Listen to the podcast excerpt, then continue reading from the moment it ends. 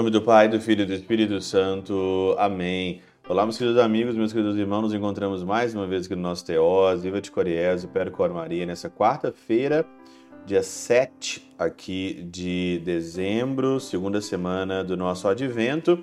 E hoje é dia de um grande santo que eu adoro, que eu gosto demais, que é Santo Ambrósio, Santo Ambrósio de Milão.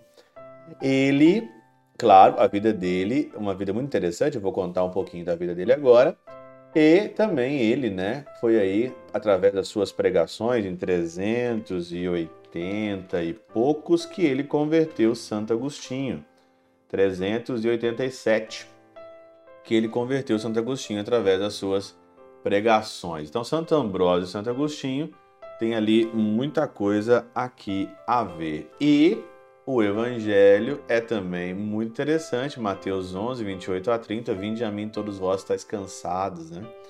Todos vós estáis cansados aí, é, fadigados, né? Santo Agostinho, cansado, fadigado, trocou o jugo duro do mundo da escravidão para o jugo do Senhor. Mas a história de Santo, de Santo Ambrósio é mais ou menos assim que foi, né?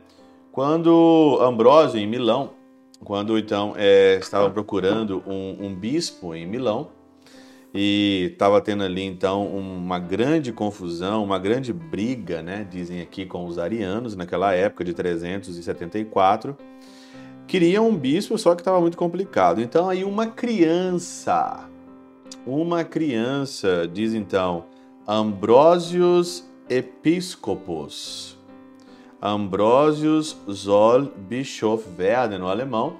Ambrósio, ele é, deve ser bispo. E aí então, pra você não ter uma ideia, ele era ainda catecúmeno. Então ele teve que ser batizado, né? Que ó, em uma semana ele foi batizado e em uma semana também já foi é, é, ordenado sacerdote e ordenado bispo. Dia 7 de dezembro ele foi ordenado então aí bispo. E diz aqui que o que mais encantava as pessoas em Santo Ambrósio era as suas pregações veementes, enérgicas. Ele aqui detonava mesmo os arianos, né? detonava aqui energicamente.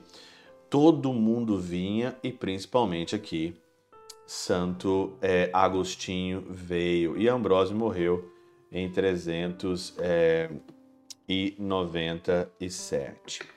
Por isso, né, o Senhor hoje no Evangelho, ele diz aqui para todo mundo vir até ele, né? Não porque ele é um pastor super bom, maravilhoso, misericordioso, é porque ele quer que você largue a escravidão do pecado. Aprendei de mim que sou manso e humilde de coração, pois o meu jugo é suave e o meu fardo é leve. Então, são Gregório Magno diz o, diz o seguinte aqui hoje: é certamente um jugo cruel e duro, peso de escravidão, de servidão, está, está submetido às coisas temporais. É uma servidão, né? uma escravidão está submetido às coisas temporais. Santo Agostinho viu na pregação de Santo Ambrósio um jeito de sair disso. Ambicionar as terrenas, reter as que morrem, querer estar no que é instável, apetecer o que é passageiro e não querer passar com aquilo que passa. Portanto, quando contra a nossa vontade as coisas que primeiro afligiam a nossa alma com o desejo de possuí-las desaparecem, passam a nos atormentar com medo de perdê-las. Mas é um medo até, eu acredito, salutar né? Você medo de perder a eternidade, por exemplo. Mas aqui ele está dizendo que às vezes a gente tem medo de perder coisas materiais, coisas do dia a dia, né? Você perde aquilo que nós deveríamos ter medo de perder a eternidade. Deveríamos ter medo de perder o céu. Esse é o nosso grande medo. Então, se converta hoje. Se converta agora. Aproveite o tempo aqui é, do advento. Você está cansado dessa vida, eu sei. A vida de pecado, a vida de mundo, essa vida aqui, ó, é, submeter as coisas temporais, ambicionar as terrenas, né? saber que as coisas são totalmente instáveis, né? O seu coração precisa de algo que é, que é estável. Seu coração necessita de algo que é sólido, que é verdadeiro, como diz a pregação de Santo Ambrósio, que é verdadeiro. Nós buscamos e temos sede daquilo que é sólido e verdadeiro. O resto não nos atrai.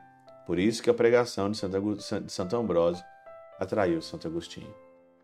Pela intercessão de São Chabel de Mangluf, São Padre Pio de Peltrautina, Santo Ambrósio, Santa Teresinha, Deus Todo-Poderoso vos abençoe. Pai, Filho e Espírito Santo, Deus sobre vós e convosco permaneça para sempre. Amém.